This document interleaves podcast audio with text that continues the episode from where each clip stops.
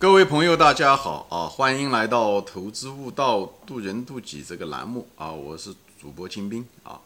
今天我们这个标题叫做“策略成功的关键”啊，对象、工具和使用者啊。啊，其实我在我的很多的节目中，其实也提到了这个问题啊，就是当一个人在选择一个策略或者是一个方法啊，在一个具体的场景下的时候。他应该选择 A 呢？选择 B 呢？选择 C 呢？这些策略该怎么样的考量啊？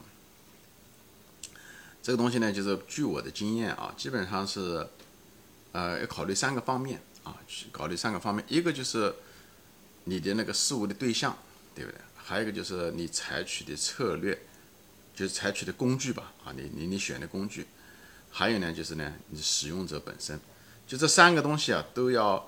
呃，怎么样子呢？都要互相三个东西都要契合啊，就像一个三角形一样的，它之间要一定要很契合，一定要配合才能有用啊。比方说，你适当的工具啊，这三个就是缺一不可，它都是必要条件啊，这很重要啊。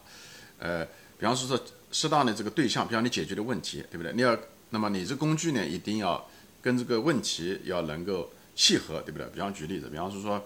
呃，你想舀那个水，对吧？你想把那个水舀起来，那你肯定是需要的是个瓢，对不对？把它舀起来，对不对？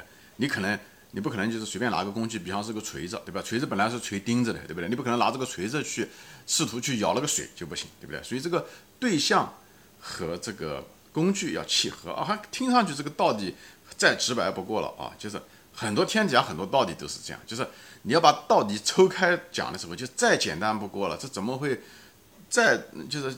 再简单的常识不过了啊！但是，一旦在具体的场景下的时候，人就犯糊涂。人们常常犯各种各样的糊涂啊！就像我以前说的样那个必要条件、充分条件一样，咱们初中的就学过这东西，必要条件、充分条件。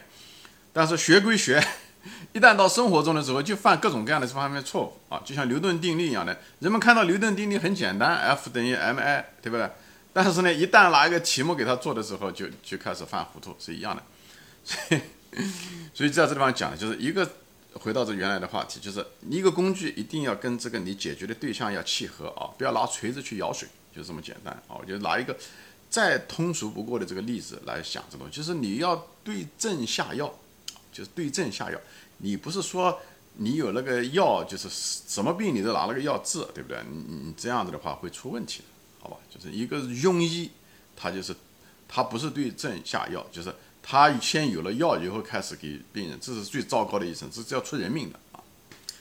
那么，那第三个变量就是什么呢？就使用者，就是虽然有了个工具，但是不代表说有了这个工具就，呃，因为最后这个工具还是使用者使用，对不对？你采用的方法它适不适合你，对不对？这个很重要，对不对？比方说一个左撇子，他很可能就拿了个一个东西的时候，如果是是右撇子用的东西，他就很不适用。所以呢，这个。这个使用者和工具啊，它要契合啊，它要契合，这一点呢也很重要啊。就是说白了，就是就是这个地方呢，这个第三个维度就是人呐，使用者。所以做很多事情就因人而异啊，就是就是因人而异，每个人不一样。虽然同样的工具，很可能在这个人用起来就很顺手，那另外一个人用起来就不顺手啊。这个东西我下面等会还是举例子，大家就知道我在说什么。所以前面一个就是对象和工具要契合，第二个。工具跟使用者要契合，那后面还有一些别的维度了，我就不想说了。比方说说因时而化，比方同样一个人，他在不同的时间点，他很可能也不一样啊。这个是时间的维度，因为这个，呃，那那我不想把这个东西说的过于复杂，所以呢，我就是今天这个节目呢，我基本上就说这三个维度啊。事物的对象、问题解决的对象要跟你用的工具要契合，这工具。要跟使用者，对不对？这工具的使用者要契合，这三个都契合了，那么你选的这个策略，那基本上成功的概率就大了很多啊。那么我举例子，你就知道这个工具和使用者是多么多么的重要，因为每个使用者不一样，啊，所以呢，它配合的工具是不一样的。我举例子啊，这样好一点。比方说在战争中啊，或者是武打中、战争中，比方刀和剑，对不对？刀和剑这两个工具。它们之间是不一样的，它们的优缺点是不一样的，对不对？比方说是刀，对不对？刀它可能就是力量很大，对不对？重量重，对不对？嗯，形状也比较粗壮大，对不对？然后呢，这是它的优点，它力量大，它打击起来的时候，它个打击力、毁坏力很大。那它不好的这工具不好的地方是什么？它就不灵活，对不对？它一重了以后，它掉头也比较，它变方向也好，变速度也好，都不是那么容易的。它说它的弱点就是不灵活。任何一个工具都不完美，它一定有它的优势，有它的弱势啊，就在这个地方。那么剑呢，只可能这个工具呢，可能就是正好相反，对吧？就像矛和盾，它们之间有优势和劣势一样。剑就是说它比较灵活啊，它比较灵活，而且它善于变化，变化起来的时候。快，速度快，而且容易变化，呃，容易又快，对不对？但是剑的优缺点呢，也是很显然的，那就是它力量不够啊，它它的力量不够。所以，那么这刀和剑的这两个工具都不一样。那么前面说了，就是作为一个人来讲，你到底是选刀呢，还是选剑呢？对不对？你问张三的时候，张三可能是选的是刀，那李四的时候，他很可能就应该选剑，而不是说张三看到李四也用剑，他也用剑。或者是看到李四用刀，他也用刀，因为这个东西为什么？因为张三和李四不一样，就是这么回事。情比方说说张三这个人，他如果力量，他这个人本身力量很大的时候，那么他很可能他可以把那个刀可能也拿起来，那么他可能就跟这个刀就他就能够他自己，比方他身材粗壮，对不对？比较结实，比较粗壮，有爆发力，有力量，对不对？他很可能不是那么有灵活，那么很可能他用刀可能就比较适合他啊，因为他用这刀可以充分的。发挥这刀的这个力量出来，就是这种大刀啊，像关公的那个青龙偃月刀一样的，重量重，对不对？他自己呢又有这个肌肉，对不对？上肢的身体的肌肉能够控制住这把刀，对不对？那李四很可能是一个，嗯，他身体短小，或者是又又又比较弱，他胳膊没有什么力量啊，他可能用的是，嗯，他可能用小李飞刀还行啊，或者是用剑，他身体呢，但是又比较灵活，那这种人很可能就适合比较用剑。你要用刀，他可能连那个刀都不一定能提得起来啊！别说那八十斤的青龙偃月刀，他都提不起来。你不要说拿了个刀去跟人家干，给跟人家打，那是根本不可能啊！所以呢，在这个地方呢，就是这个就是说的，就是人与人之间的一个不同啊，就是那么用的工具呢，它也应该不一样啊。所以你有力量的身体的人，很可能用刀可能很好，因为你如果是一个。呃，身体比较结实，但是又不够很灵活。你拿了个剑，你就无法发挥那个剑的力量。你在博弈中的时候就无法发挥。所以做事情要扬长避短，他讲的就是这个东西，就是你尽量的，你使用的工具要跟你使用者要契合。你如果是个灵活的人，对不对？你就用那种剑，它能充分发挥你的灵活的进攻性，啊，对吧？你呢又避了短，因为你你你身材比较细小的时候，对不对？纤细的时候，你可能真的拿不了那个刀。对不对？你上了战场以后，那个刀可能就成了你一个累赘，好吧？所以呢，在这个地方就是，所以这个地方要充分分析了。所以作为一个使用者的时候，你充分分析要知己知彼，讲的是彼就是那个工具，对不对？以后呢，这个工具呢要跟那个东西呢要契合。所以在实际过程中的时候，这是都是一些基本的要素，就是每个人都应该知道。比方说使剑的人的方法也不一样，对不对？刀呢，他砍的时候呢，他基本上，嗯呃，就比方说是剑吧。剑，你要使用剑的时候，因为它剑，它它，对不对？就那么尖的一个攻击的一个地方，所以它更在意的使用的方法的时候，它可能就更需要精准。比方是说，你在攻击对方的时候，要刺对方的要害部位啊，因为你的攻击力本身的那个力量不够，所以你这时候你就必须要对你的精准要求更高。这样子的话，你才能达到最大的伤害，对不对？就是这样攻击别人，才才能把你的攻击力给发挥出来。那个刀呢？它其实对精准并不是那么重要，但是呢，它呢要包，它要把那个范围要扩大。比方说，它砍那个，所以刀是砍，剑是刺，讲的是这个刺就是要精准啊。所以呢，力量也许不一定够，但是要精准呢，要刺到要害呢，像喉咙的地方呢，也能造成最大的损失，对不对？才能能能能把置敌人于死命，对不对？那刀呢，它需要的是力量，它需要的是这种力量和大范围，它所以它是劈砍。对吧？从右上方这样的一下子砍下去，就不让你有任何的空间对对方的时候，就从上到下这样的砍下来，对不对？斜的这样的砍下来，这样的话，你总有个地方会被刀碰到，一碰到的时候，你可能就大面积的非死即伤，或者是掉了一个胳膊，或者是那断了一只腿。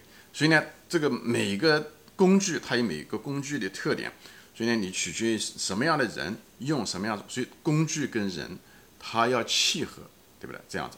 那么在拿到这个工具的时候，你。对对象的时候，就这时候又谈到了第三个，就对，当一个拿了一个刀的人，当他刀上面有力量时，他一定要发把他的力量，把他的优势要全部发挥出来。他既然跟这个工具契合了，那么他选择什么样的对象去打击，这一点也非常非常重要。那么一个使刀的人，就像像关公一样的，他他去打击对对方的时候，他在一个冷兵器时代的时候，他攻击他的对象的时候，他不是漫无目的的随随便便的攻击对象的，他不是说拿了一把刀随便去找一个拿剑的人跟他打的时候，这时候的时候，那这是很愚蠢的一个决定，因为那个剑用会剑的人，他是个非常灵巧的人，所以你刀挥上去的时候，他真能把你躲过去，而你躲过去了，他一剑很可能就把你的喉咙给刺破了。所以，一个真正的用刀的人，他一定就是那种力量型的人，对不对？像关公这样的人，他一定是诸颜良斩，叫什么？颜良文丑，就是他一定会找一个什么呢？从策略上来说，他一定会找一个也是使刀的人，或者是使一个相对来讲比较重兵器的人，但那个人的力量不如他。所以呢，关公就是充分的把他的力量全部发挥出来。所以使刀的人一定是找一个，也是找一个凭，也是靠力量混饭吃的人。但是呢，那个对手呢比他弱，这样子的话，他打他打击他的时候，他不会被攻击，对不对？他不会被攻击，所以他们俩凭的是力量。那都是凭力量的时候，如果你这个人的力量比别人的强，那你就能赢。关公就充分的利用了这个刀，所以呢，他就是赤兔焉知马，对不对？他那个赤兔本身马的力量很强，他本人身材又高大，对不对？身材高大有力量，肌肉高，以后又有一个青龙偃月刀，所以这种人的力量、马的力量和刀的力量。把它发挥的淋漓尽致，所以他这位是在三国中就是非常有力量，他就是充分的利用了自己的这种优势，所以斩颜良诛文丑，他就是取上将，因为很多上将都是骑着马，对不对？有力量，他只要力量比别人强，那他这个人再厉害，他也能把他干倒，因为所以这时候用刀的人是靠力量的一个人，靠速度、靠力量的一个人，不是靠灵活性，对不对？但是。如果这个东西不是说他有这个东西就可以赢，但是关羽大家都知道，这关公死的时候其实是就是什么呢？很简简单单的，对不对？走 麦城，几个士兵用了绊马索就把他绊倒，关公从马下掉下来的时候就被抓住了，就是这么样子，一个一世英雄下来，因为他毕竟那时候也四五十岁了啊。最主要的是他从马下只要跌下来，他连一个兵都不如，他身上的盔甲，他他。呃，行动也不方便。他那个刀以前是需要马这个力量能够把它撑住，他自己的身体等等，所以几个士兵上来就能把他抓住，就是这样的。所以你也可以立功，你只要了解对方的弱点和长处，你要攻击对方的时候，扬自己的长，避自己的短。攻击对方的时候是攻击他的弱处，以后让他的长处发挥不出来就可以。所以当时关公就是这样子被死掉的。那么另外一个嗯嗯东西就是剑，就是要要灵活。当你弱小的时候，你尽量的，你虽然面对的是个很强大的敌人，不代表你打不过他，对不对？就举个例子吧，啊，是以色列的一个故事，就大卫王，大家都其实是一个很经典的故事，就是大卫王他个子一很普通的一个人，跟对面的一个巨人打仗打架，那个巨人当时杀了很多人，每个人上去跟这个巨人打都输掉了，但是那个大胃王，一个那个弱小的大胃王。打死了这个巨人，他用的并不是刀，他用的就是那个叫做抛石器，哎，把抛石器以后肉了拼，通过力量以后很精准的打在这个，呃，巨人的头上面，把他打倒以后上去以后，等他失去知觉的时候，上去用刀把他脖子砍断，他就是预，他就充分的利用了自己的灵活性，打击敌人的弱点，所以。他大卫当时在打之前的时候，他就是充分的、不断的在训练自己的那个技巧，就像一个使剑的技巧一样的。他把它充分的发挥到极致的时候，所以因为他本人弱小，弱小就用灵活的方法，以后照样的可以取得成功。所以工具不在于好坏，在于你怎么样的灵活去运用它。以后你跟他是不是契合，你是不是可以避开自己的短处，对不对？你力量也许不够，但你灵活也可以。以后你怎么样子充分的选择那个工具，也是有那个特点，你跟他契合，以后打的时候是攻击他那个对象，对不对？一个大胃王，一个灵活的一个人，他可以攻击一个非常强大的一个对手，因为他跟他拼的时候，他拼的不是力量，而是技巧。关公在开始的时候，他一直是百战百胜，对不对？斩颜良、诛文丑的时候，他用的就是充分运用他的优势，打击了敌人，但他死的时候也是死在他的弱点。也是一样，所以做这个的为什么说这些东西？